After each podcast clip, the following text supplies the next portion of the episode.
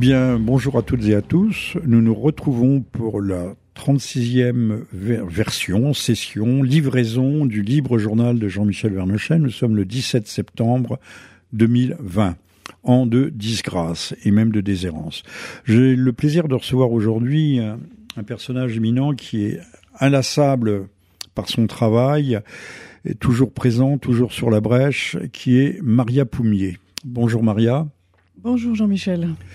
Euh, Maria, vous avez écrit en 2017 euh, aux, aux, éditions Le Retour aux sources, Marchandisation de la vie humaine. Le titre en soi euh, et tout un programme, dit tout, marchandisation de la vie humaine, faites plus spécialement référence euh, à la vente des utérus et à cette forme d'esclavage moderne que constitue euh, la procréation pour autrui, entre autres, entre autres. mais ça rejoint cette idée de, de transformation de la vie et des hommes en, en, pur produit, en standardisé, normalisé, égalisé, ce que l'on voit aujourd'hui avec euh, tous nos, nos bons zombies qui se qui traversent les rues, euh, l'air hagard et même tout à fait hagard. Et puis euh, plus récemment, vous avez publié Angu Roquet, Chien du Vexin. C'est une bande dessinée qui a été réalisée avec Projet Chaos Laurent de Projet Chaos, qui est un, un bon dessinateur qui s'affirme aux éditions Jeanne. Je pense que ce sont vos éditions. Les éditions de euh, Projet Chaos, oui, oui. De Projet Chaos. Alors, c'est Angu Roquet, Chien du Vexin. Alors, cela se réfère à la légende de Saint-Roch, peut-être un peu plus qu'une légende, Saint-Roch ayant contracté la peste parce qu'il s'était dévoué aux soins des autres, euh, l'Église n'a pas toujours été uniquement, comme on se plaît à le dire, euh, dissolue, pervertie, dévoyée. Donc Saint-Roch, ayant au, risque, au péril de sa vie euh, soigné les, les pestiférés, avait dû se retirer et s'isoler, s'était mis en quarantaine, et euh, au risque de mourir de, au risque de mourir de faim, et un chien, un petit chien, lui apportait chaque jour sa pitance. Euh, de ce fait, euh, Saint-Roch est devenu l'un des protecteurs, l'un des protecteurs des petits chiens et des animaux en général. Euh, d'ailleurs, le mot roquet vient, vous venez de me l'apprendre, chère Maria, du mot roc de Saint-Roch. Voilà, si on parle d'un roquet, c'était parce que c'était le petit chien. Donc c'est très joli, c'est très agréable. Je, je, connaissais le livre, je ne l'ai pas lu, mais les dessins euh, de Projet Chaos euh, valent le détour et je ne saurais trop recommander d'en faire l'acquisition. Merci Jean-Michel. Euh, J'en profite hein, pour dire que effectivement, euh, Projet Chaos est quelqu'un euh, que j'ai choisi pour illustrer ce livre parce qu'il a une fraîcheur euh, qui devait le porter à un sujet comme ça, qui est euh, qui, mon, petite BD hein, s'adresse euh, aux adolescents ou aux adultes qui ont une âme d'enfant. Donc c'est vraiment le personnage, l'illustrateur, commentateur de notre actualité, qui est prédestiné aussi pour faire des images animalières. Il est très inspiré. Et donc dans ce livre, je fais à la fois de l'histoire sainte, de l'histoire locale du Vexin. c'est une fable et puis, c'est une méditation sur la légende d'un saint qu'on doit toujours invoquer en cas d'épidémie. Et c'est très important d'invoquer les saints, hein, parce qu'ils nous situent, ils nous posent en situation à la place de gens qui acceptent de s'agenouiller, si vous voulez. Le culte des saints, c'est dire attends, je ne suis rien, j'ai besoin de faire appel à quelqu'un d'autre. devant Dieu, de s'agenouiller devant la, de se soumettre en fait euh, aux aoukas et à, la loi temporelle. De s'agenouiller devant quelqu'un dont on dont euh, la légende nous fait considérer qu'il avait une humanité supérieure. Vous voyez qu'il était plus fort que nous spirituellement. C'est pour ça qu'on déclare qu'une personne est sainte et que l'Église euh, instaure et autorise un culte. Hein, c'est devant des personnes exemplaires. Donc reconnaître un saint, c'est dire attends, moi je suis sûrement pas exemplaire, je souffre énormément, et pour m'en sortir, il faut que je m'adresse euh, que je m'identifie à, quelqu'un de supérieur à moi. En quelque sorte, un saint intermédiateur. Absolument. Bah, Comme la, Vierge est intermédiatrice. Ah, tout à fait. Mais le wahhabisme n'aime pas les intermédiations. Le wahhabisme est une sorte de super protestantisme puisqu'il pense qu'il n'y a pas d'intermédiaire entre Dieu et les hommes. Alors, je, termine ma présentation qui était un peu longue et je vous en demande pardon. Euh, Maria Poumier, euh, vous êtes écrivain, vous êtes traductrice, on va y venir, et vous êtes également cinéaste, vous avez réalisé plusieurs films. Alors, vous êtes traductrice et ça nous amène aussi euh, au thème que nous allons traiter aujourd'hui. De, deux auteurs américains de, de, langue française, l'un qui est I, I, il faut dire, puisqu'il faut lui faire plaisir, Michael Jones, et l'autre qui est euh, qui est Renaud, mais vous ne m'avez pas dit son prénom, je me souviens, mais je l'ai lu. Hein. Sébastien Renaud. Sébastien, voilà, si, si Sébastien qui Renaud. s'identifie beaucoup à son saint patron Saint Sébastien, qui est aussi un protecteur en cas de pour se protéger des maladies. Ce qu'on euh, ignore, ce qu'on a complètement oublié. Sébastien Renaud, oui, qui était un, un ce n'était pas un soldat, ça devait être un, un centurion, un, un centurion euh, percé de flèches, hein, percé de flèches, qui était mort, qui avait été jeté dans le dans le grand collecteur qui s'appelait le Cloaca Maxima à Rome, euh, donc l'égout, le, et qui avait euh, en quelque sorte ressuscité ou en tout cas survécu.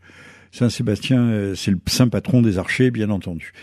Alors, Maria, de, quoi parlons-nous? Il faut parler de, la évidemment, on peut peut-être euh, aborder euh, directement et à travers euh, Jones et, Renault aborder la, loi bioéthique qui fait qu'aujourd'hui une femme peut avorter à, à, neuf mois de, grossesse, c'est-à-dire que c'est de l'infanticide qui ne dit pas son nom. Alors sur la dernière, le dernier épisode hein, de ce combat tragique qui se mène actuellement. Euh, partout dans le monde. Hein. Euh, donc, euh, nos députés, plus exactement 13 députés sur plus de 590, je crois, ont voté l'idée que maintenant les femmes peuvent faire des enfants toutes seules. c'est la fameuse GPA. Non, ça c'est la PMA. Hein. les femmes entre elles ah ont le droit de reconnaître des enfants qui auraient donc deux mamans. Euh, euh, et de se passer des ovocytes, des ovocytes fécondés de l'une à l'autre. Alors ça, ça a été refusé. Ah bon, oh Curieusement, on ne sait pas trop pourquoi. Mais si, moi je sais pourquoi. Parce que on veut absolument que tout ça rentre dans la logique d'un business. Autrefois, par exemple, euh, matérialiste, mais vous avez raison. Non, non, mais un business, et il faut être clair, un business d'origine israélienne. Parce que les Israéliens et très probablement les Juifs en général, mais pour les Israéliens, on a absolument toutes les données statistiques, souffrent d'une infertilité extraordinaire. Bon, c'est les mœurs occidentales qui font ça, c'est toutes les pollutions que l'on connaît. Mais si vous voulez, la, situation israélienne. La, la, dégénérescence ethnique. Euh. Il y a aussi le phénomène de l'endogamie, hein, qui ne fortifie pas évidemment euh, la race, hein, c'est sûr. Mais euh, les Israéliens souffrent vraiment d'un problème terrible pour renouveler leur population. Alors c'est pour ça qu'ils ont beaucoup développé la recherche dans le domaine de la reproduction artificielle. C'est également lié au, le, la capitale mondiale de la Gay Pride, c'est euh, Tel Aviv. Et Alors ça va oui. Et, et, on voit, on croise dans les rues des Indonésiennes, des Indiennes, des toutes sortes de femmes qui viennent prêter leur ventre. Absolument. Alors donc Israël, problème de renouvellement des générations dramatique et cependant une haute natalité. Qu'est-ce que ça veut dire? Que dans les faits, vous avez déjà, j'ai envie de dire, un couple sur quatre ou cinq hein, qui passe par la GPA, hein, qui achète des enfants. Alors en Israël, comme dans toute société, euh, il y a un pouvoir religieux, un pouvoir politique, ils sont pas toujours d'accord, et puis des habitudes hein, de trafic illégal. les Israéliens euh, ont quand même euh, une histoire chargée dans le domaine de tout ce qui est illégal si bien que les religieux s'opposent à beaucoup de choses. Les politiques font des lois comme nous en essayant de ménager la chèvre et le chou, de pas aller trop loin. Et dans les faits, le business prospère d'une façon mais prodigieuse. Les Israéliens ont une natalité supérieure aux Européens, alors qu'ils ont une stérilité masculine et féminine conjuguée supérieure aux Européens. Bon, donc et puis on connaît les grands de la, GPA en Israël et qui vous vendent des enfants au rabais, moins cher, à tous ceux qui ne sont pas juifs. Mais pour les juifs, voyez, vous avez un marché spécialisé avec des gamètes masculins ou féminins juifs certifiés. Vous avez donc le trafic de cellules, le trafic d'embryons certifiés aussi euh, juifs hein, par toutes sortes de papiers euh, sur la généalogie, des généalogistes qui fournissent hein, de la matière première juive, de matière première vivante, hein, des cellules juives qui vont chercher dans le monde entier. C'est pourquoi c'est tellement important pour eux de tracer des généalogies de juifs perdus au fin fond de l'Afrique, du Pérou, de la Chine, de l'Inde, etc. Hein, ça renouvelle le stock génétique et ça reste quand même euh, bien conforme à l'idéal de pureté raciale qu'ont les juifs. Ils n'ont pas envie de faire de mariage mixte ou d'enfants produits d'union mixte. Hmm. C'est pour ça que ça les intéresse tellement. On est juif par la mère, il faut le rappeler. Hein. Voilà, c'est ça. Donc le contrôle absolu de la filiation du côté de la mère, mais pas seulement. Bon, quand même, tout le monde souhaite avoir je reviens un à cette histoire d'avortement à neuf mois, euh, qui est particulièrement choquant. Vous venez de le souligner, euh, voté par une toute petite poignée, 13 euh, parlementaires. Les autres avaient déserté. Mais il faudra peut-être qu'un jour, ceux qui se sont, ne se sont pas opposés à cette loi, soit en votant, soit en votant par leur absence, leur abstention, euh, et des comptes à rendre. Parce que là, on en est revenu euh, au fond au sacrifice, euh, presque au sacrifice du, du, premier nouveau-né des anciens Hébreux, Absolument. que l'on jetait dans le feu qui avait été condamné par Moïse, si je me souviens bien. Mais par Abraham, c'est l'histoire du sacrifice d'Isaac. Abraham est le premier dont Dieu nous dit euh, je l'ai empêché de commettre le sacrifice humain, hein, qui était de tradition qui était de, de tradition, qui a choqué. Qui est euh, attesté dans beaucoup de sociétés très très très primitives, comme l'anthropophagie, qu'on a connue en Europe aussi. Hein. C'est pas une exclusivité juive. Hein.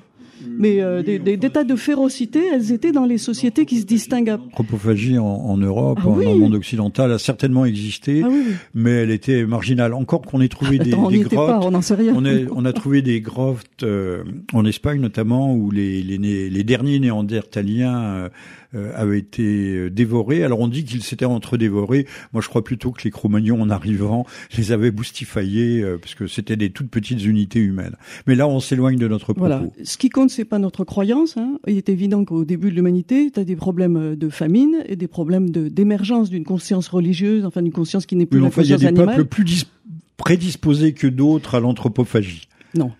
Euh, si, mais écoutez, elle, elle, sévit toujours, puisque vous me, me tirez sur ce terrain, elle sévit toujours en Afrique des forêts. Elle y est toujours, l'anthropophagie. Et voilà, alors on va en profiter pour dire du mal des Africains. Bonne, bonne occasion. Eh ben, bah, non. mais elle sévit toujours. Mais oui, mais elle a toujours sévi. C'est ça que je veux mais dire. elle sévit plus normalement chez nous non plus. Alors, le, le, Sauf dans les élites euh, de San Francisco, peut-être. Si, si, tu veux.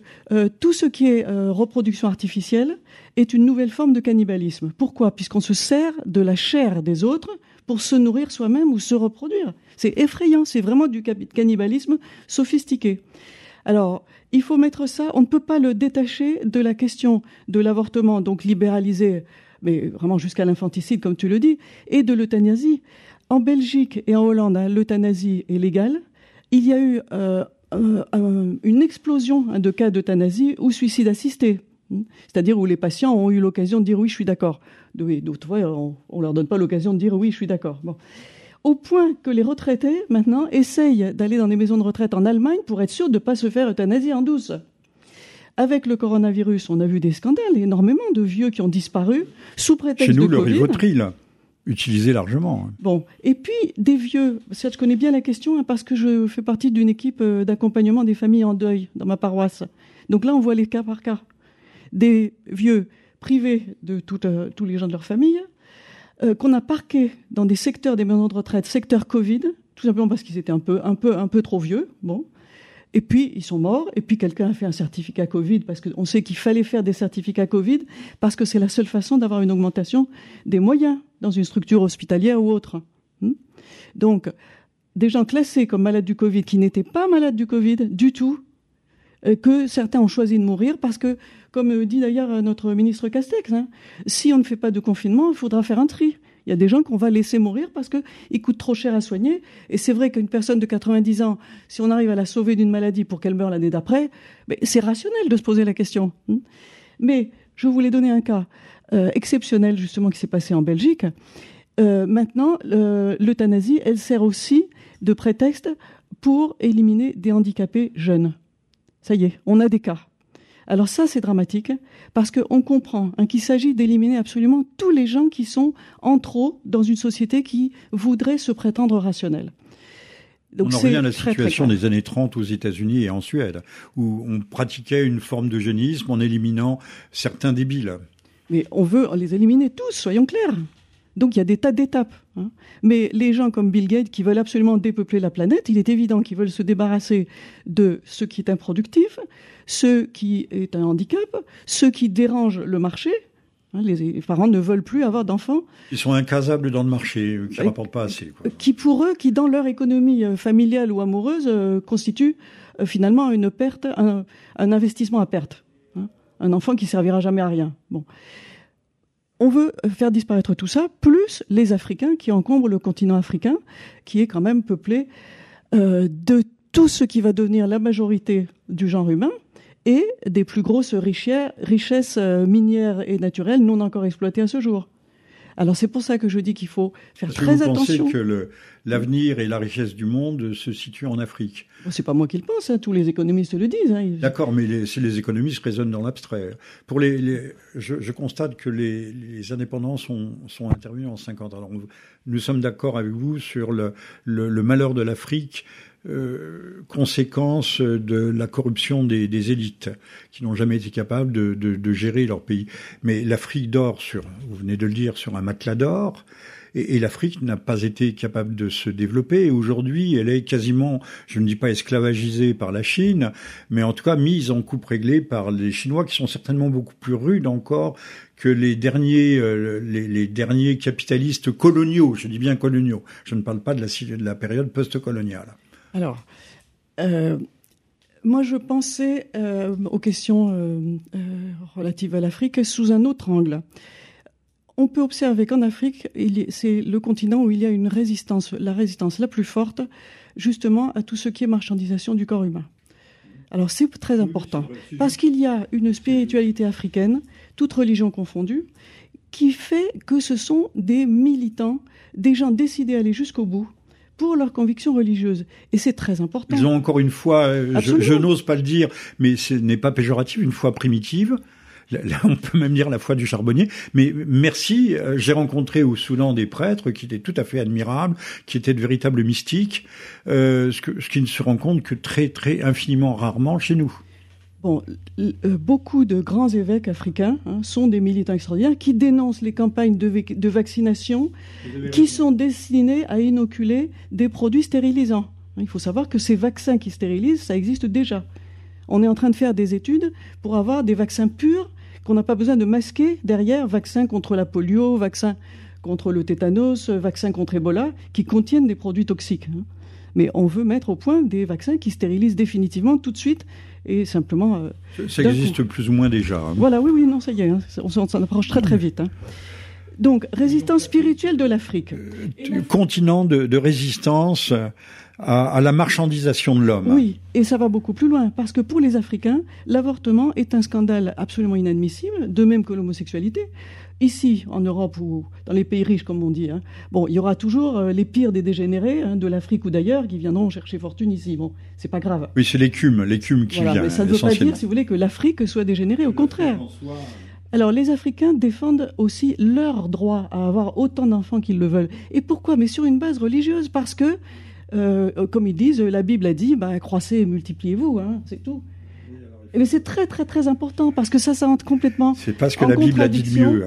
Mais bah, c'est mais c'est pas la Bible, c'est Dieu, c'est Dieu. non, mais non, mais d'accord. à ce moment-là, vous justifiez le, le retour euh, des, des, des, Israéliens en terre euh, en terre de promission. Euh, si c'est Dieu qui l'a dit, Dieu a peut-être dit euh, à travers toutes les traductions et les corruptions, euh, les, les, corruptions euh, intellectuelles de, de la Bible, a peut-être dit croissez et multipliez en esprit, en foi, en... mais aussi en être, en être physique. Bon, alors ça entre en contradiction avec notre volonté en Europe, dans l'Europe blanche, de reconquérir du terrain démographique, ce qui suppose justement que les autres fassent moins d'enfants.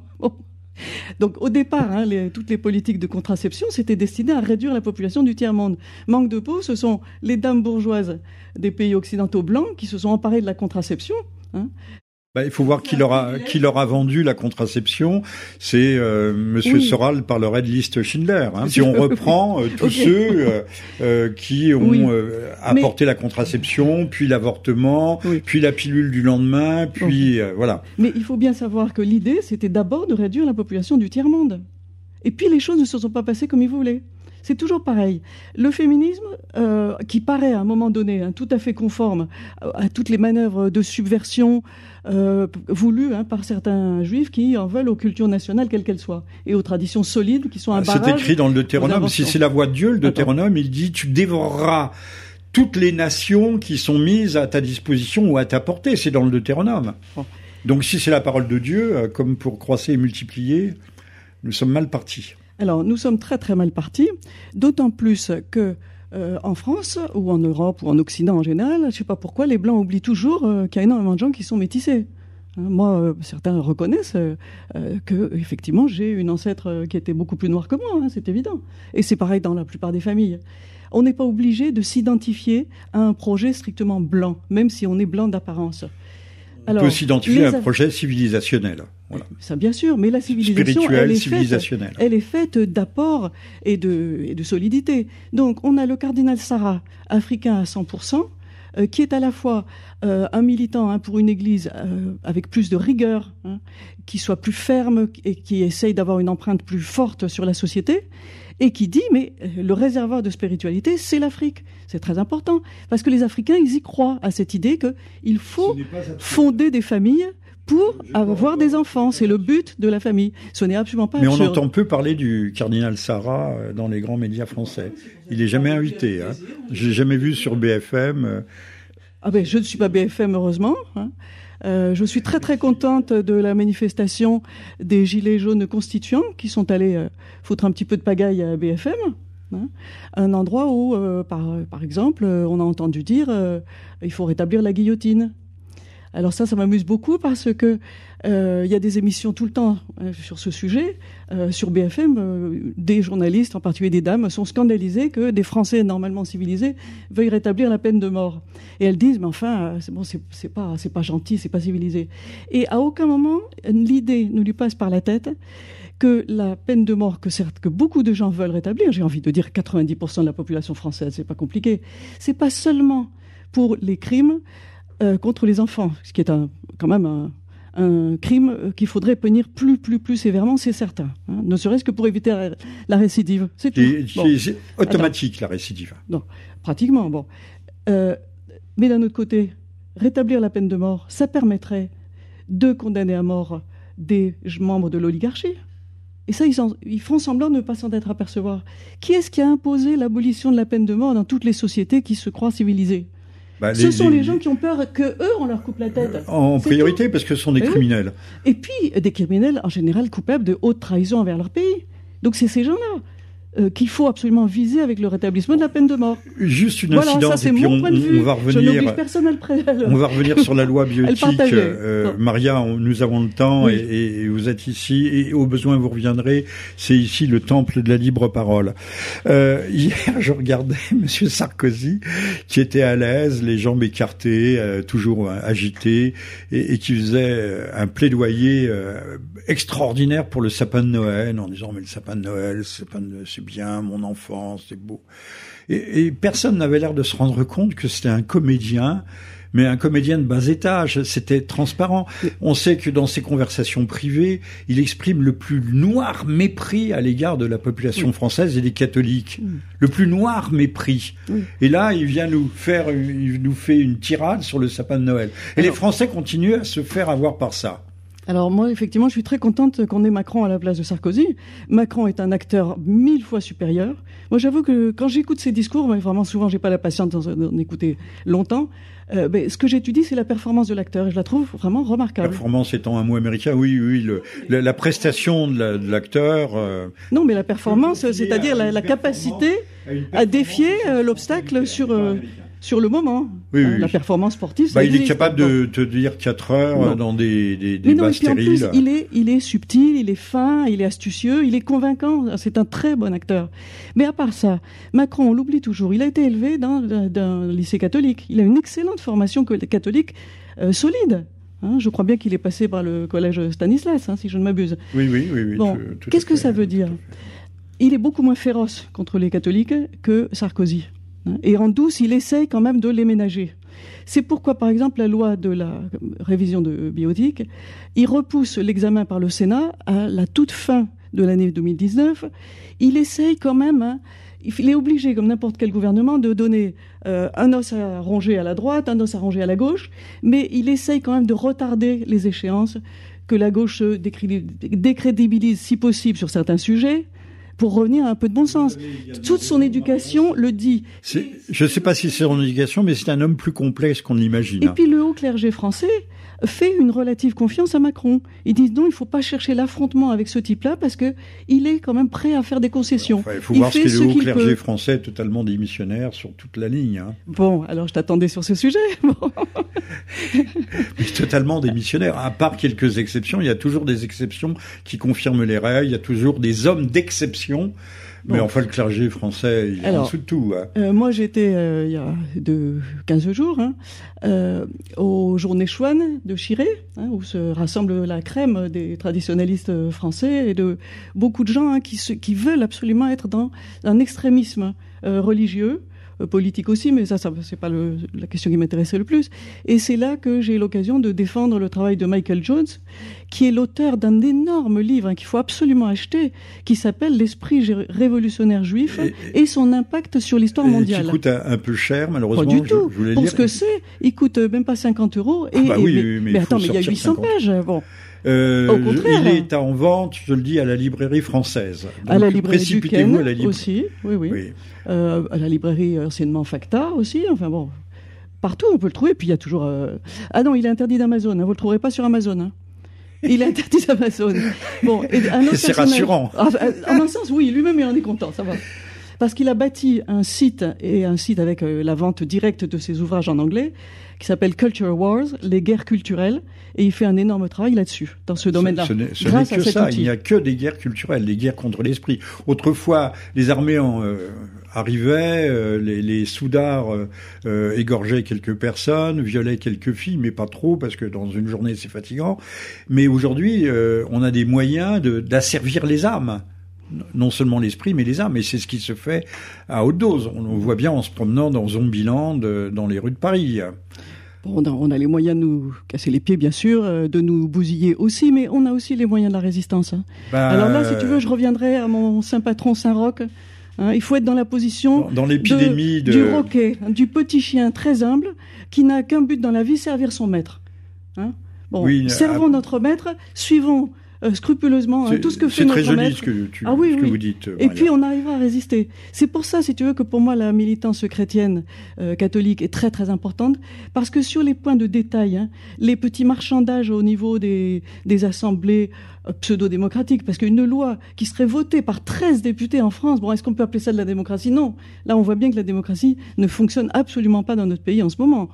Peut-être qu'elle peut fonctionner en l'idéal, mais ici, c'est pas possible. Il y a 13 hein. euh, militants et sales bonshommes qui, qui votent la loi, mais il y en a 400 ou 500 autres qui se retirent sur la pointe des pieds, qui ne se, qui ne se mouillent pas, et, ne les comparons pas à Ponce Pilate qui s'en lave les mains, parce que ils sont complices. Alors, ils sont complices. Donc c'est ça, c'est ça le grand danger, c'est tous ceux qui qui adhèrent par Alors moi, euh, je recommande à chacun d'écrire à son député, hein, de lui demander des comptes. Bon, l'affaire, pourquoi les députés se sont pas mobilisés? Il y a toujours des choses plus importantes, et puis ils savent très bien que ça va repasser devant le Sénat, que ce n'est qu'un aller-retour, que c'est pas fini.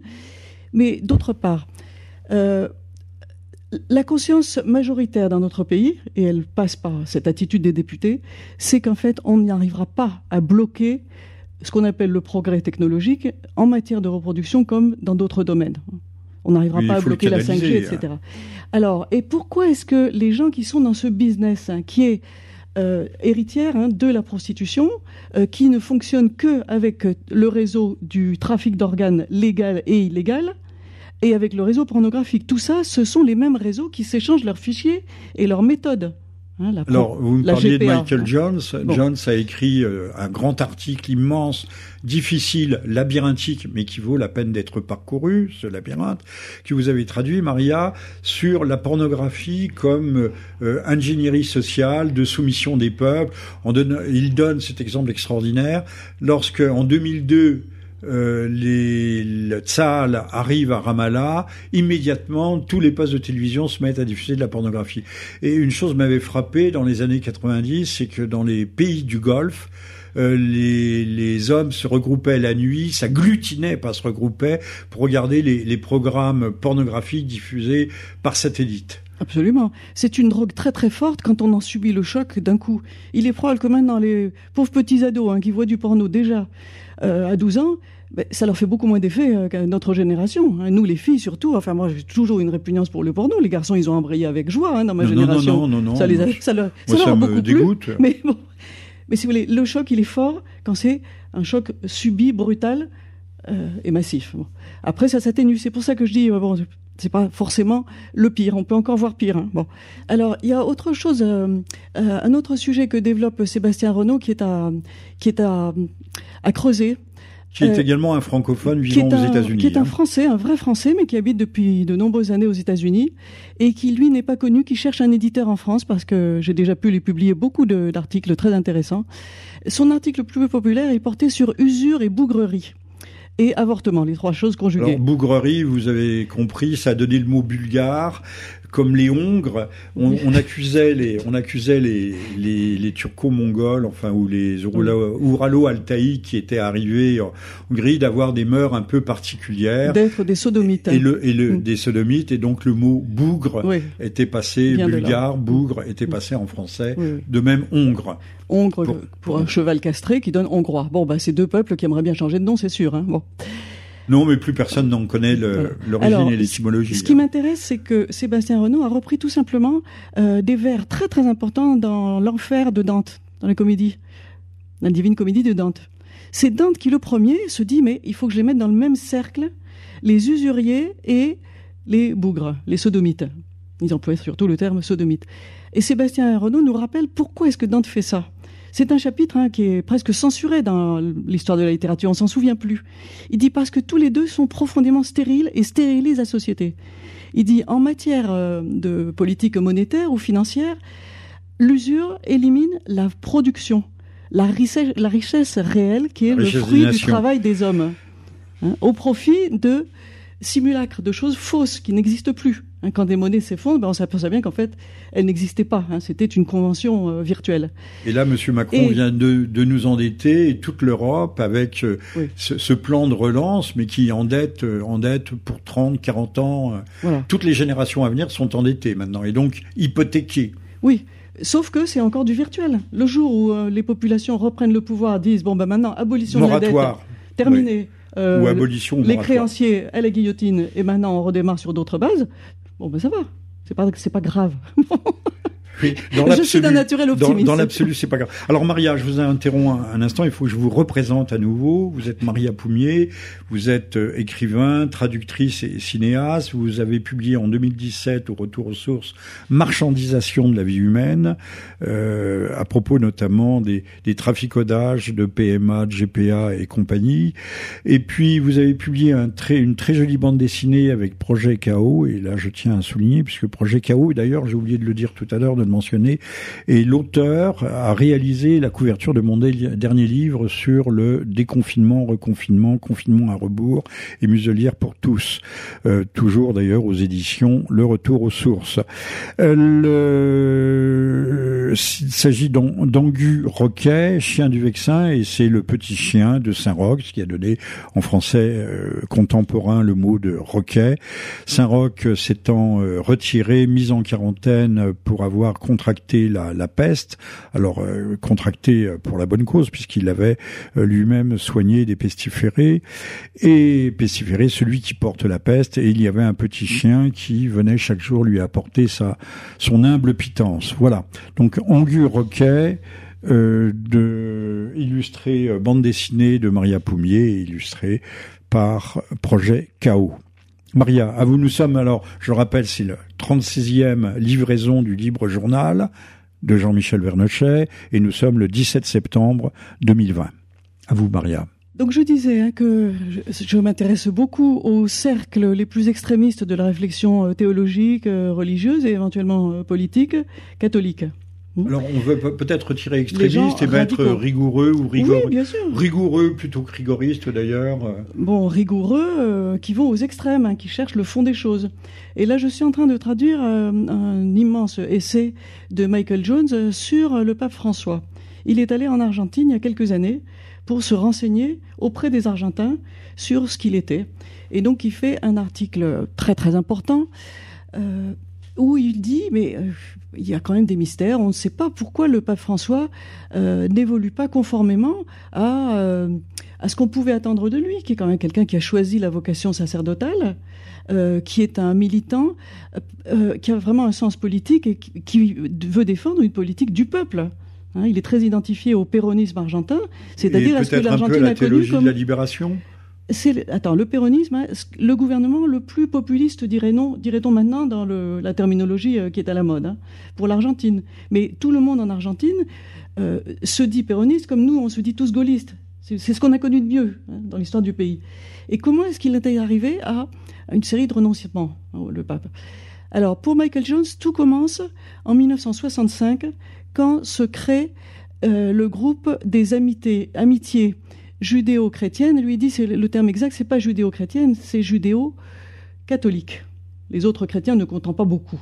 Les catholiques, si, parce qu'il y a le pape là-haut, hein, c'est très très important. Il y a une structure qui est une structure politique, une structure euh, militaire dans certains cas, en tout cas quelque chose qui peut être très très très efficace, puisque ça existe depuis 2000 ans, l'Église. Hein. Bon.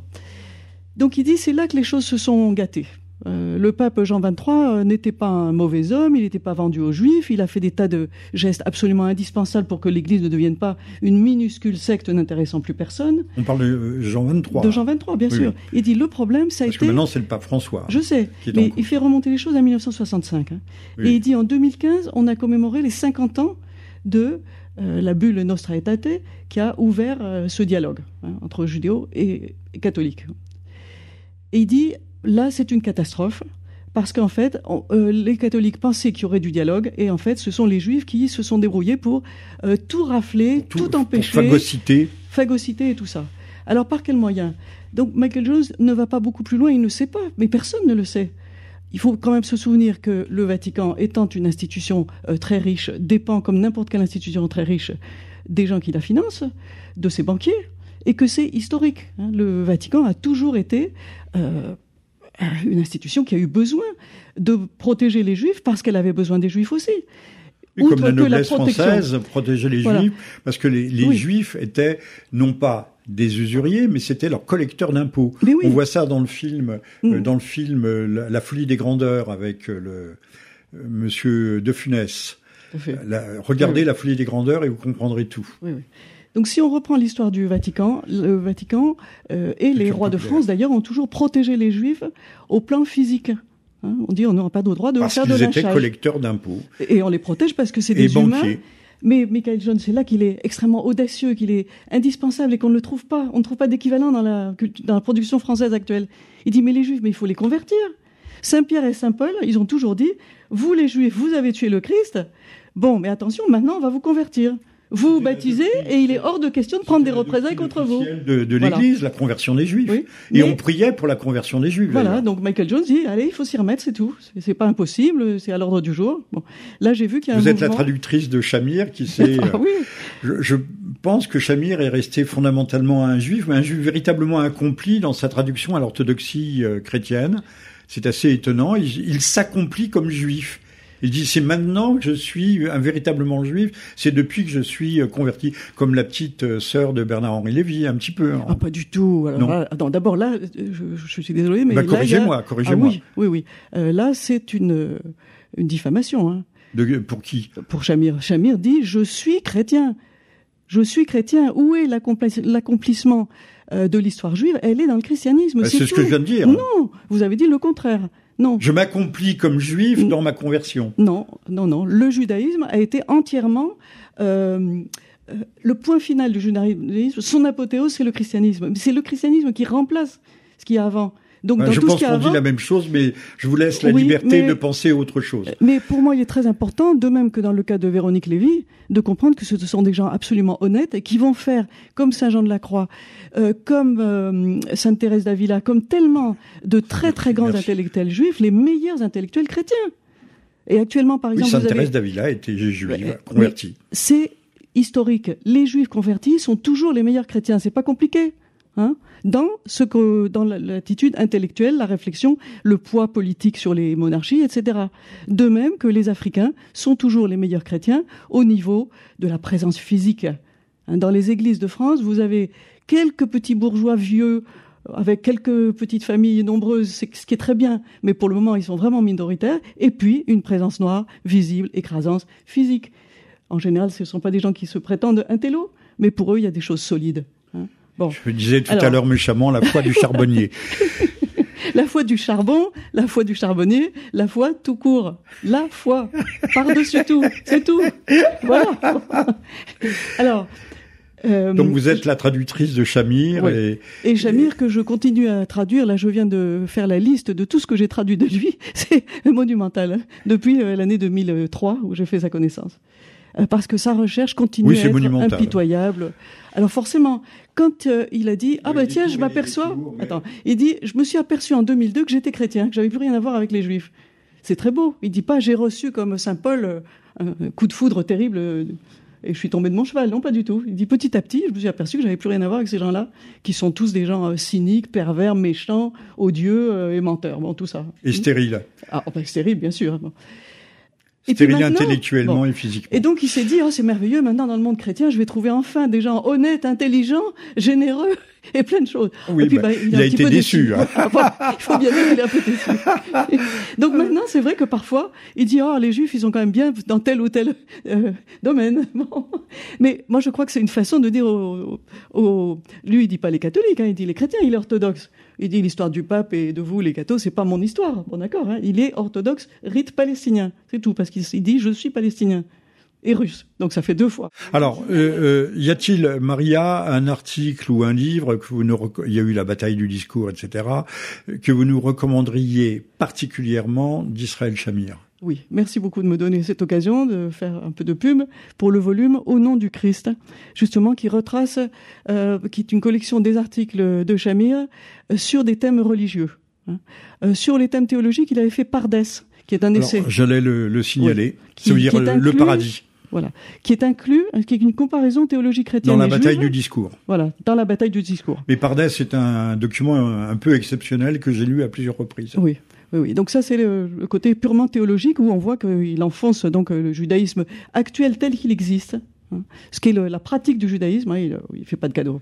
C'est extrêmement facile à lire et profond. et... Donc, dans, au C'est intitulé aussi euh, Essai kabbalistique. Oui, c'est ça. C'est sur la Kabbale, bien sûr.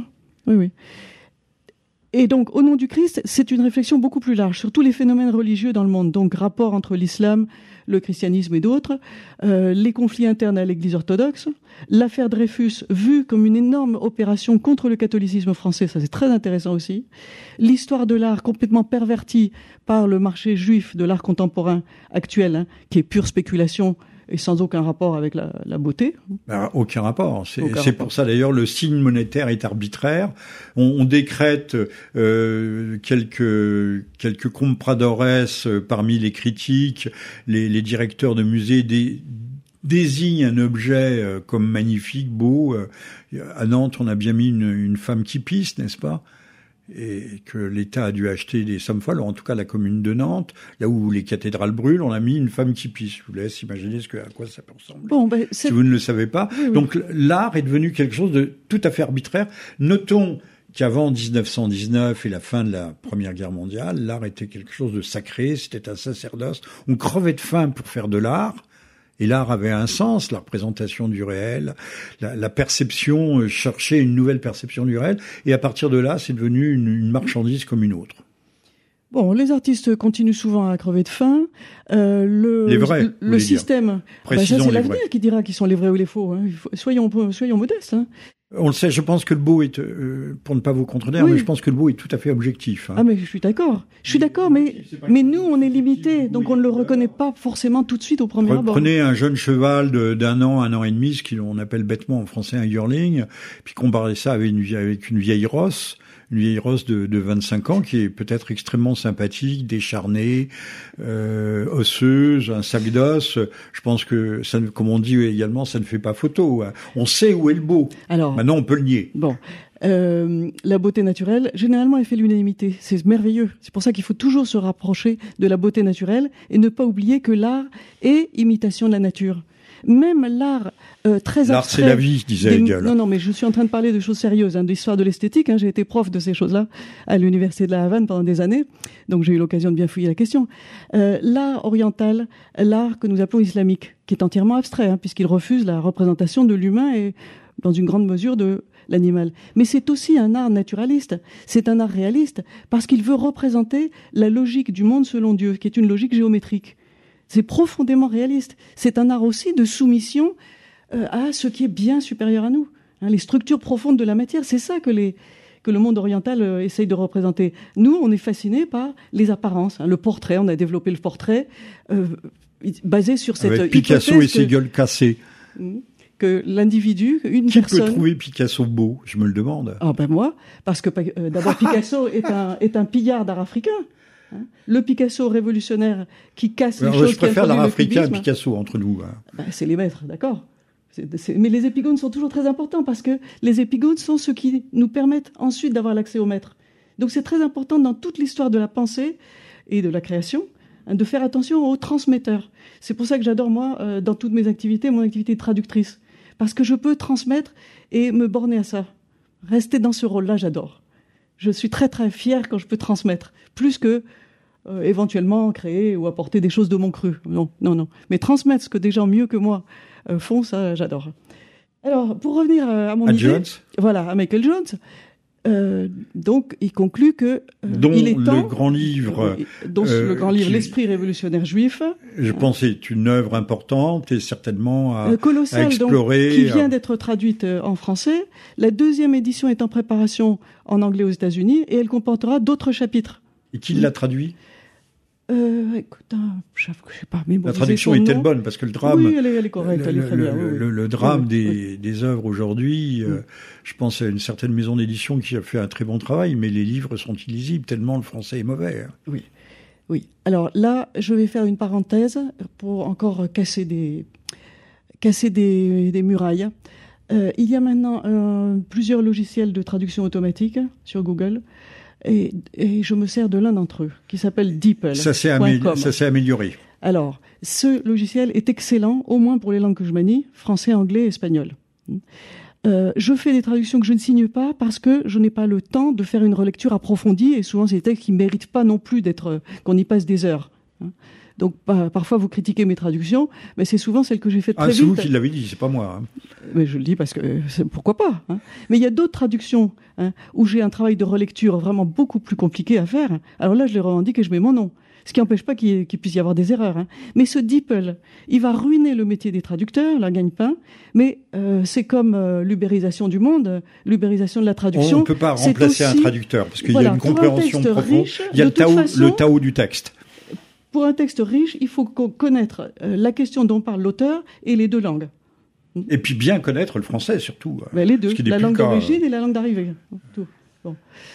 Mais donc ça, ça va nous permettre Bien. maintenant de lire du chinois, de lire du russe, de lire euh, vrai. de c'est l'arabe. vrai. Jusqu'à maintenant, je Même approximativement, mais oui. mais il faut absolument s'en servir. Ça va tout changer une fois qu'on va s'y mettre massivement, vous voyez.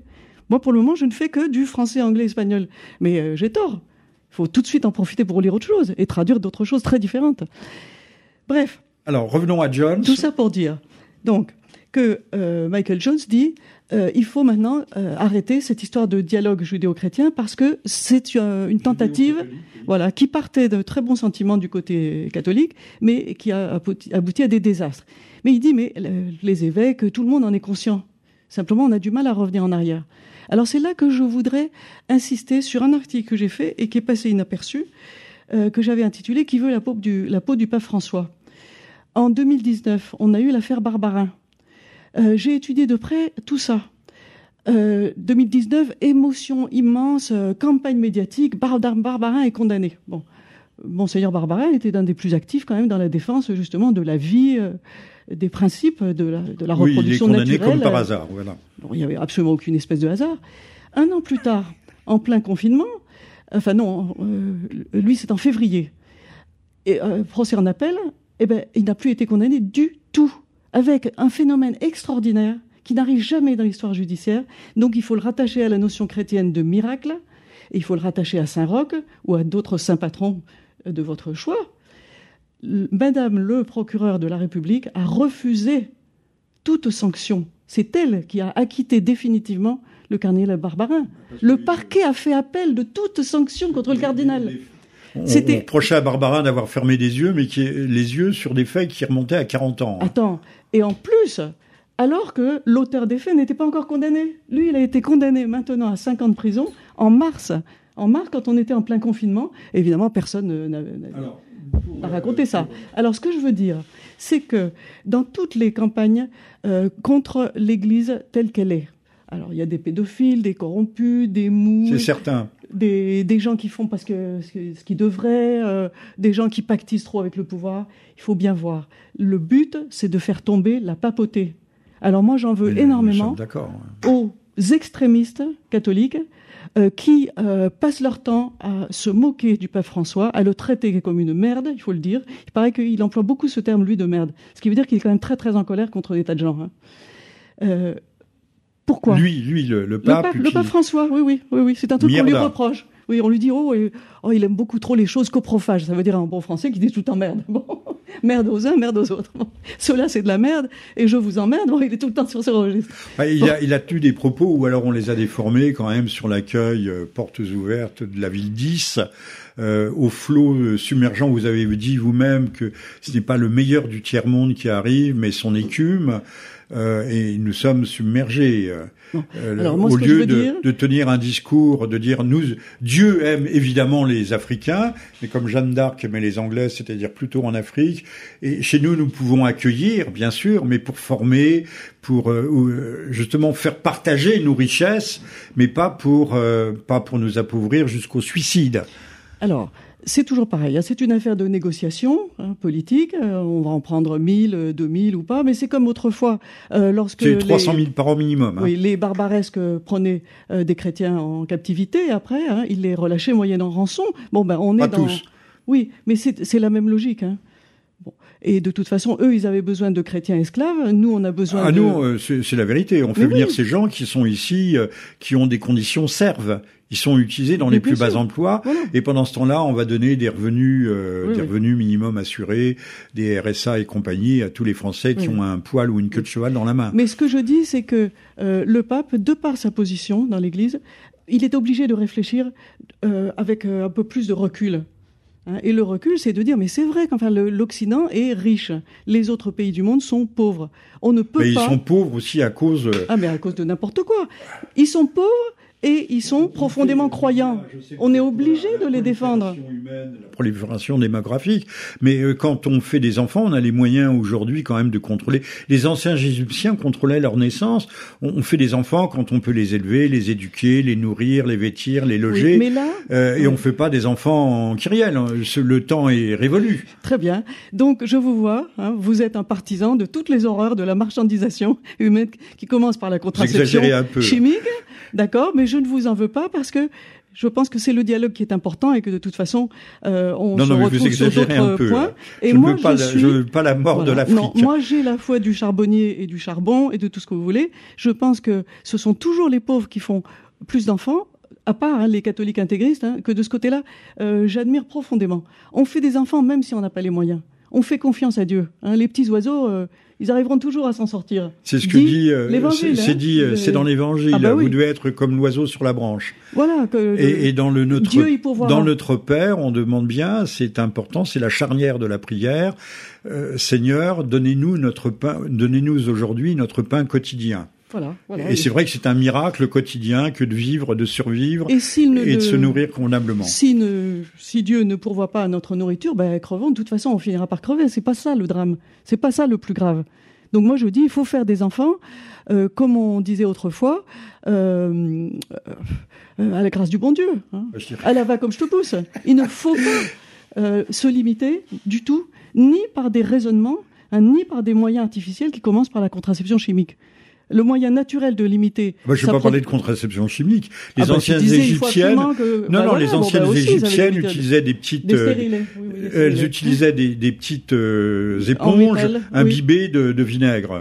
Ah bon, moi j'avais entendu parler de petites boules en or ou des choses comme ça. Non, non, mais l'éponge imbibée de vinaigre, ça marchait très bien. Ah, c'est formidable. Et puis il y avait chez nous autrefois, il y avait la méthode Gino. Vous en souvenez peut-être La méthode Gino. Et puis il y avait le saut de mouton. Il y avait tout ce que l'on voulait. Hein. Bien sûr, n'importe quelle méthode qui, finalement nous ramène à la chasteté. Là, je suis bien d'accord avec Michael Jones, avec euh, Sébastien Renaud. Euh, chasteté d'abord. Quand on est jeune, c'est très très difficile. Après, ça devient bien plus facile. C'est difficile, c'est plus difficile pour les hommes peut-être.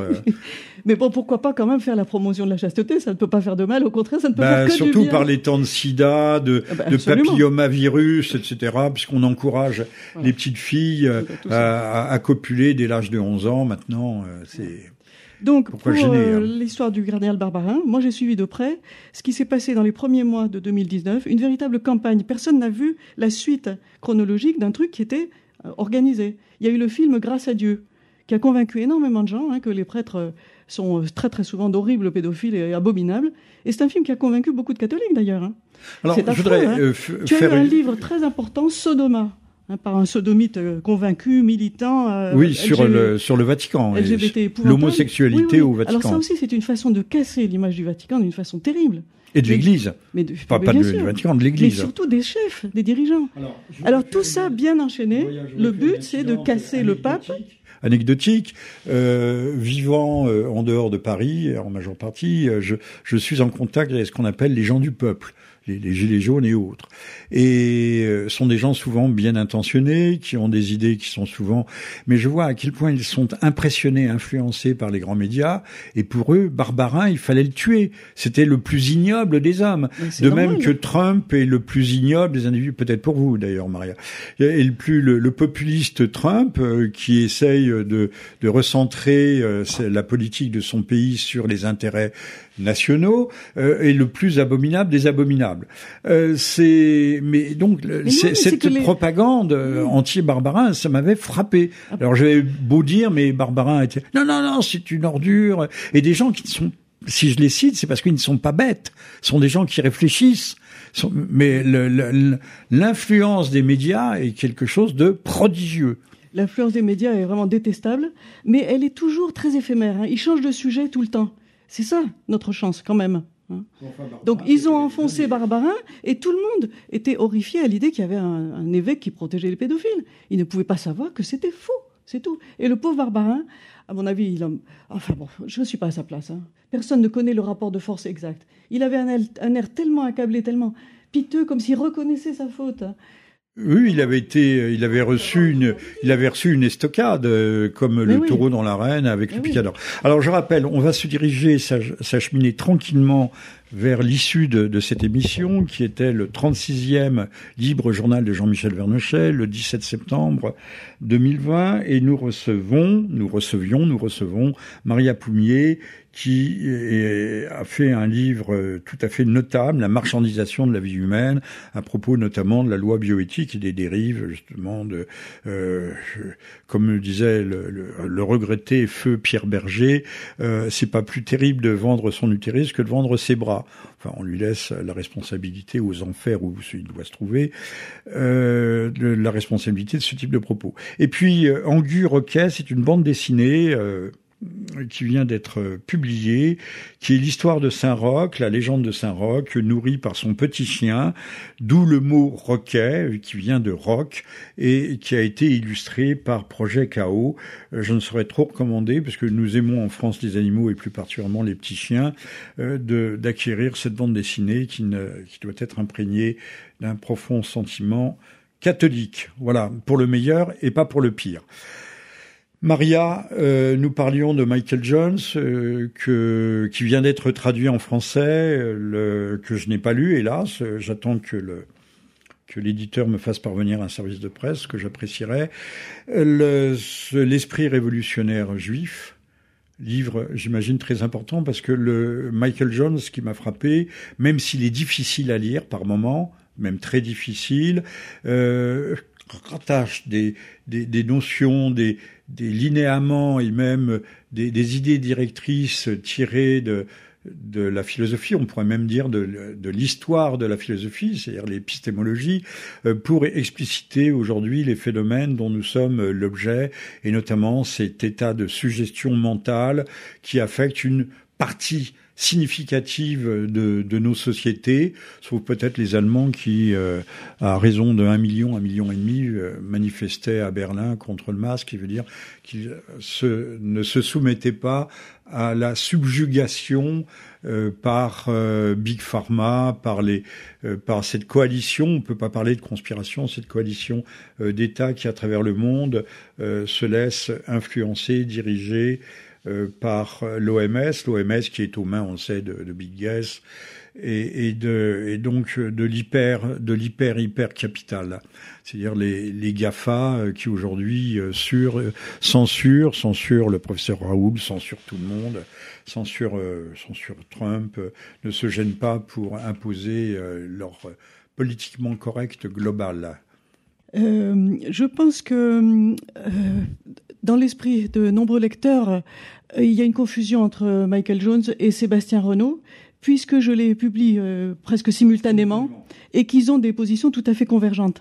Mais celui qui est très difficile à lire, c'est Sébastien Renaud, parce que c'est un, un, mathématicien, un physicien, et puis qui fait de l'épistémologie, donc il fait des articles scientifiques auxquels moi-même je ne comprends rien. Mais je lui fais confiance parce que son raisonnement est parfait. Son raisonnement est implacable. Son dernier article montrant que c'est Google qui est derrière la conjonction entre ce qu'il appelle le covidisme, toute la folie répressive hein, autour d'une supposée épidémie, hein, et puis euh, la question de Black Lives Matter, par exemple. Il dit c'est Google qui est derrière tout ça et c'est très important. Il faut casser On trouve ces articles sur Plume et Enclume, qui est votre site. L'article, le, site, c'est entre la plume et l'enclume un site donc où euh, j'essaye de publier des choses euh, qui fassent converger la légèreté et la finesse et le côté aérien de la plume et la solidité, euh, le poids, hein, ce qu'on ne peut pas oblitérer d'une enclume. L'enclume, c'est le réel. Hein. La plume, c'est l'idéal qui doit compléter ou émerger du réel ou être en contradiction avec le réel. Mais enfin, c'est de leur choc à tous les deux que la vérité peut sortir. Hein. On ne peut pas être entièrement du côté de l'enclume ou ni du côté de la plume, pour simplifier. Donc, Sébastien Renaud nous dit, c'est la logique binaire des algorithmes, donc tout ce que véhicule Google, tel que maintenant on y a accès pour tout sur nos smartphones. C'est-à-dire, on se pose n'importe quelle question, on tape sur son téléphone, on a la réponse tout de suite. On fait des robots avec nous. Voilà. Il dit, l'intelligence artificielle est en train de tuer l'intelligence naturelle. C'est très, très, très important. C'est un concept extrêmement important. Bon. Alors, comment est-ce qu'il rattache ça à Black Lives Matter? Sujet qui reste quand même d'actualité, même si euh, heureusement c'est plus trop l'actualité en France. Hein. Un mouvement auquel je me suis absolument pas associé. Ah, si, on vient de, de liquider là, il s'est noyé. Ah oui, oui, j'ai vu, mais ça c'est de la rigolade. Le, cousin de, de Traoré, je sais pas. Ça ne marche pas. Je voudrais que, euh, que, les gens se rendent bien compte que en France, surtout en France, mais pas seulement. Hein, euh, la colonisation de certaines régions de l'Amérique a fait que le métissage est très intense, même dans la population qui se dit noire.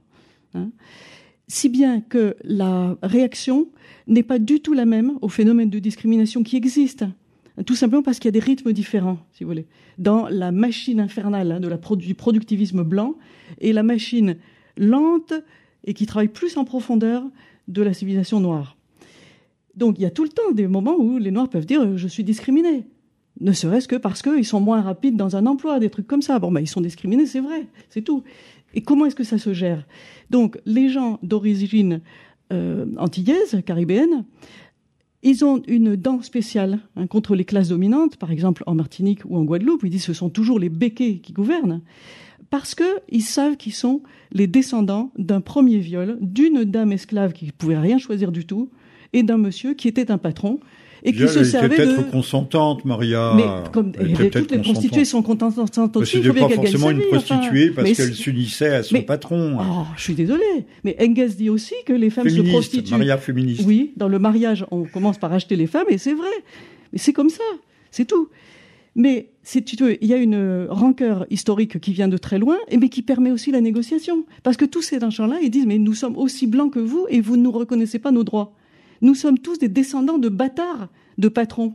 esclavagistes. Un certain ah, nombre de, nobles béquets avaient reconnu leurs bâtards, le heureusement, Ils les ont reconnus. Ils leur ont légué leur nom et leur propriété. Eh ben, c'est très bien. Mais euh, ce n'est pas du tout la règle absolue. Hein. Il, y a, aussi ah des non, marchands. mais il y a, tous les cas de figure. Attends, des esclavagistes qui vendaient les enfants de leurs esclaves. Hein, euh, euh, il faudrait que le travail de, de, des Black Panthers remonte à la surface, qui avait fait un peu la généalogie de tous les armateurs, de tous les négriers, il faut pas, les capitaines négriers, mais les armateurs, et ceux qui sont installés justement, qui sont installés aux Antilles, aux Caraïbes et partout, et, et, qui étaient quand même qui appartenaient à une certaine communauté. ça, on n'en parle plus aujourd'hui. C'est ça que je que je veux absolument faire comprendre aux gens. Tu as, tu as, chassé de ton, de ton discours le mot négrier. Mais pourquoi? Enfin, évidemment. Parce que j'ai lu les, mémoires euh, qui ont fait, euh, qui sont parus en 1732 euh, à Londres, qui ont été redécouvertes et traduites il y a quelques années en France, le, de Snellgrave. Ah, Snellgrave qui était négrier et qui raconte le, son travail de négrier. Alors, je vais pas entrer dans le détail parce que ça ferait pas plaisir à Maria Pougnier. je suis ravi que vous cherchiez à me faire plaisir. Il parle de la, de la diversité ethnique avec donc le psychosociologique des différentes ethnies africaines. On voit que c'était un, métier très difficile et à haut risque. Et on ne dit pas pour quels armateurs il travaillait. C'était au fond euh, un, un, exécutant. Faut pas oublier qu'on nous parle toujours de la colonisation. La colonisation, c'est combien? 1895. Euh, le, autrefois, les blancs pénétraient pas ne pénétraient pas en Afrique. Ils avaient des comptoirs et ils, euh, ils travaillaient euh, main dans la main avec des tribus qui servaient d'intermédiaires. Et là, Snellgrave en tribu, euh, en décrit qui sont croquignolettes. Et alors, pour vous rejoindre, Maria, et je m'arrête ici, c'est qu'il décrit des, des, des, des rois cannibaux extraordinaires qui sont d'une intelligence prodigieuse.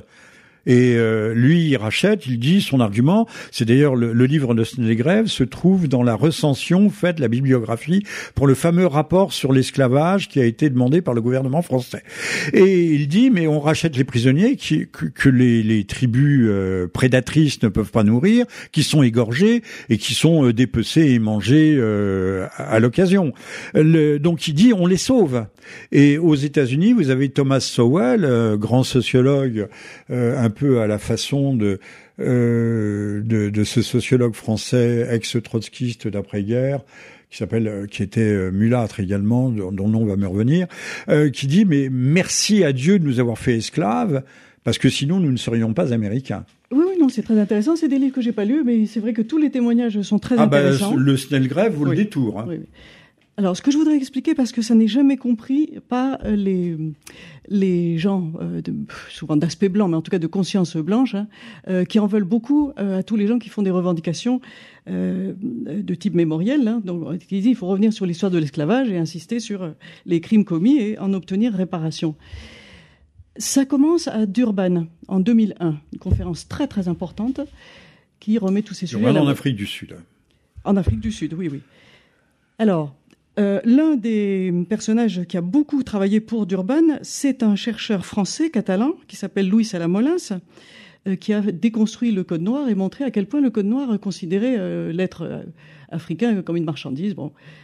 Entre marchandise et animal, son travail est parfait. Louis Salamolins est aussi l'auteur d'un livre qui s'appelle Le livre rouge de Yahvé. C'est-à-dire qu'il a aussi une colère terrible contre toutes les falsifications et usurpations euh, commises hein, par les trafiquants juifs en s'appuyant sur des textes bibliques qu'ils interprètent de la façon qui les arrange pour justifier toutes les déprédations et tous les abus contre des humains.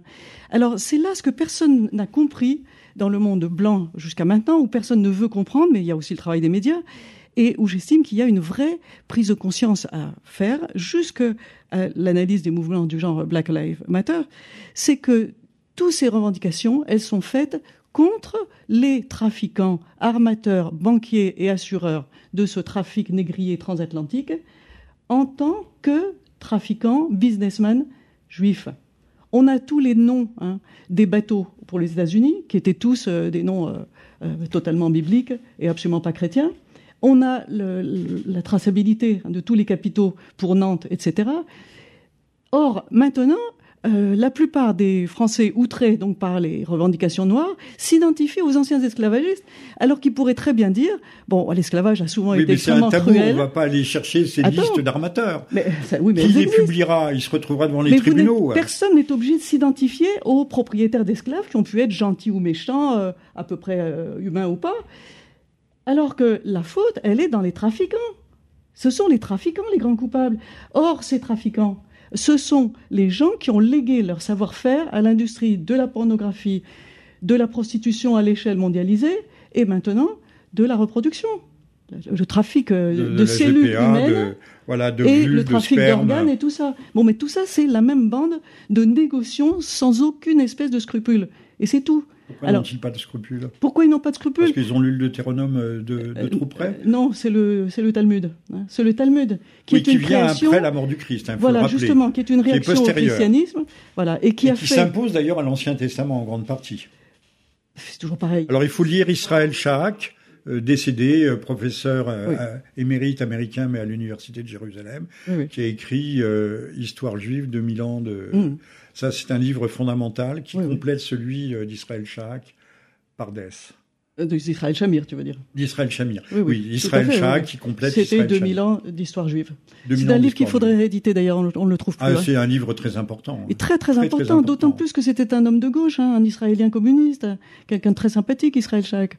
Ben, honnête intellectuellement. Ah, oui, oui. Et, et qui avait lu le Talmud dans ses différentes versions, avec également les trous, puisque le Talmud se transmettait aussi oralement, et donc on complétait par un enseignement ce qui n'était plus écrit, ce qui aurait pu choquer les chrétiens. Il y avait, rappelle qu'il y a deux Talmuds, celui de, de Babylone, le Babil, et le Jérusalemite, le, Bab, Et puis il y a même encore d'autres versions en plus. Hein. Encore en plus. Mais en tout cas, ça a fait euh, des ravages dans euh, le monde juif. Ça s'est imposé hein, dans la culture juive. Et Michael Jones dit qu'au Moyen Âge, justement, Saint Louis fait partie des gens qui découvrent le Talmud. Parce qu'il le fait brûler. Il l'a fait brûler parce que c'était, ils ont eu le choc de découvrir que les Juifs, dont ils pensaient un petit peu comme nous on voit les Roms maintenant, hein, des gens bizarres, des gens agaçants, des gens insupportables, mais bon, c'est pas une raison pour les descendre tous. Mais personne n'a l'intention de descendre tous les Roms. voilà, mais parfois on aimerait bien les étrangler quand même un par un, disons. tu vois ce que je veux dire? Donc la fonction des rois et des prélats et de l'Église, c'était de protéger ces gens-là contre des lynchages euh, purement, euh, purement les, les barbares. sont pas toujours très très sympathiques. Il y Mais voilà. Il y avait un ça film. Que les Juifs étaient vus. Il y avait un film qui a eu de Kusturica, euh, oui. Kusturica. Euh, le, le, je sais plus comment il s'appelait. On voit les Roms qui passent la frontière avec des femmes enceintes pour aller vendre les enfants.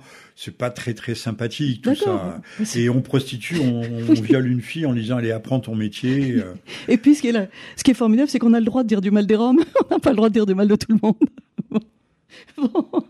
on a le droit, ils rouspètent pas, ils se laissent faire. Ils disent ça fait rien. ils sont mal organisés. on est, on est musiciens, ils aiment bien notre musique, alors ça compense. Voilà, d'accord, pourquoi pas.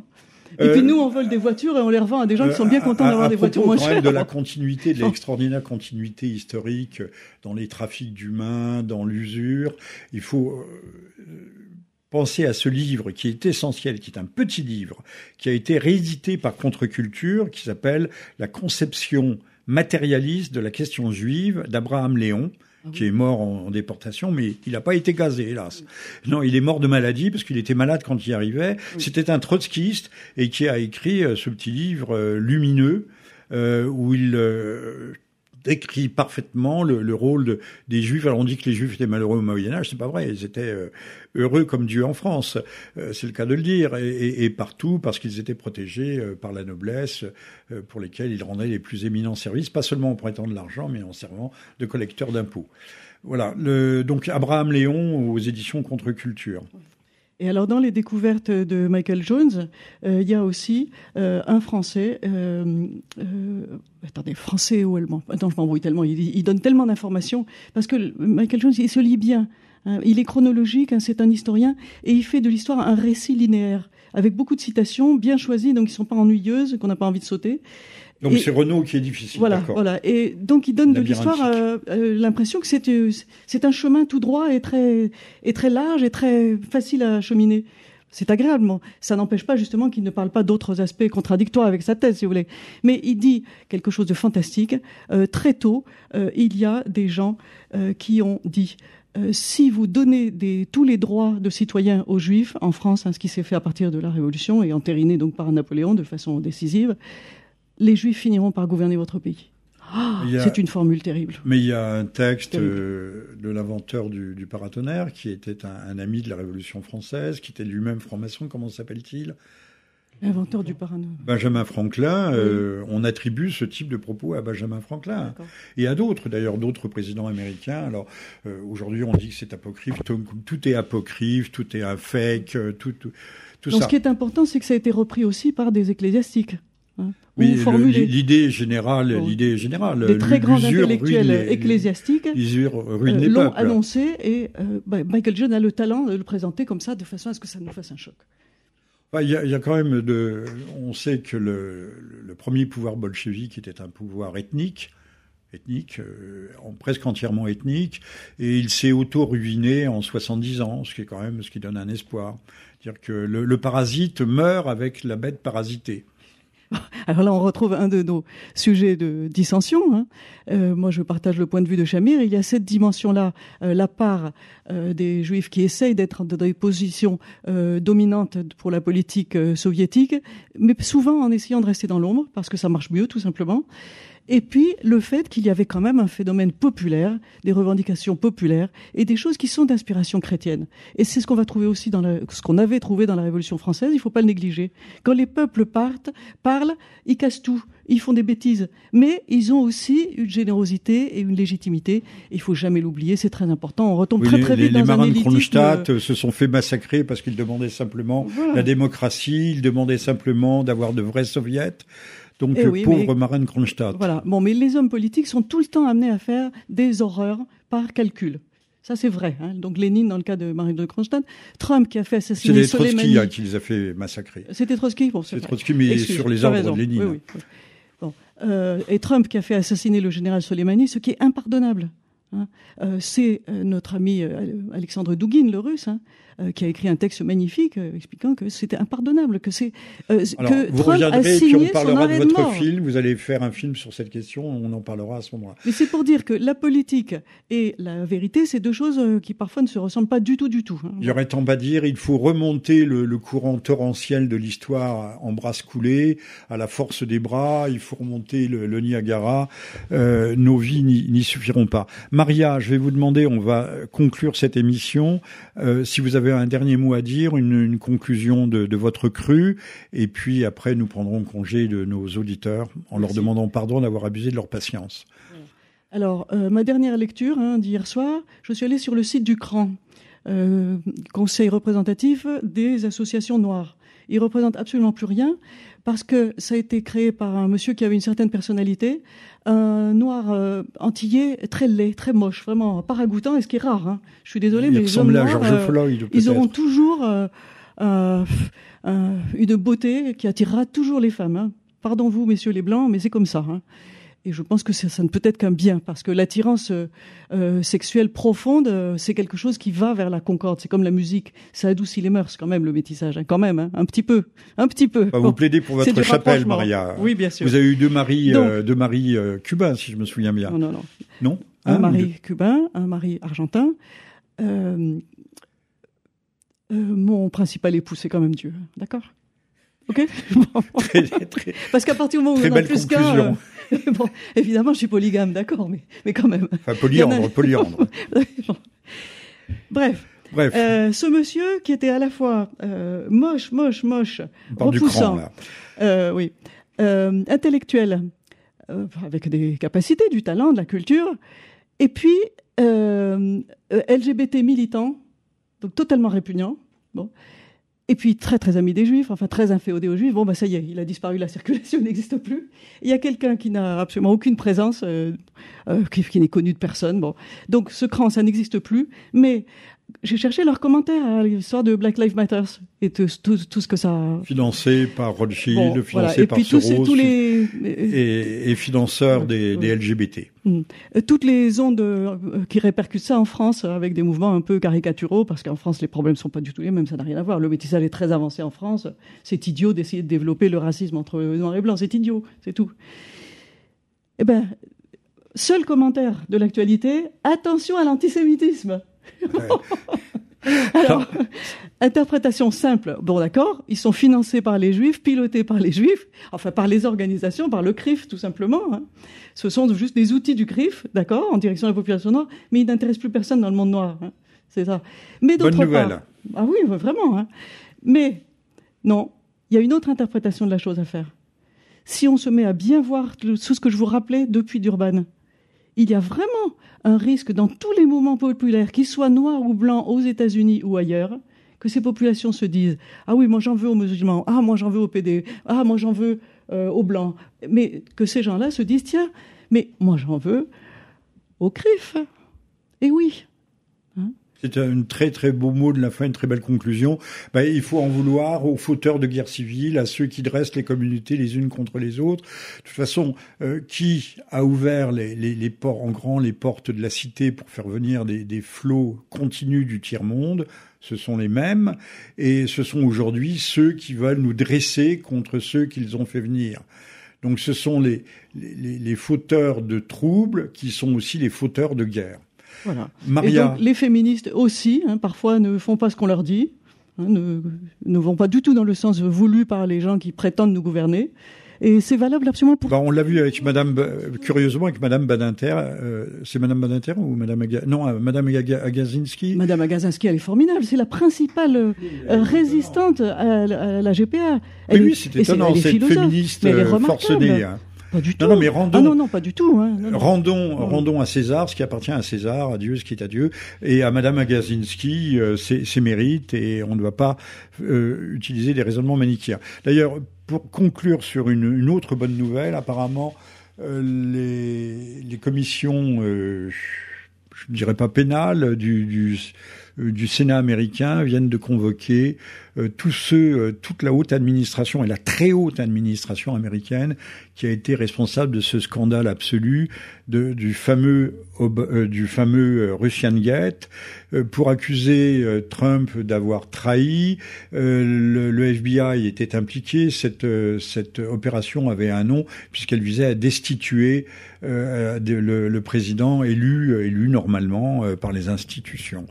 Euh, le, à telle enseigne d'ailleurs qu'on se rend compte que ceux qui ont une, une soif euh, effrénée du pouvoir parfois n'hésitent pas à, pour obtenir ce pouvoir, euh, à organiser, à préconiser, à prévoir euh, la, la, guerre civile. Et c'est un peu ce qui se passe aux États-Unis, pas vraiment, mais à bas bruit, puisqu'on a quand même une quarantaine de villes qui sont en flammes, mais ne comptez pas sur TF1 pour vous le dire.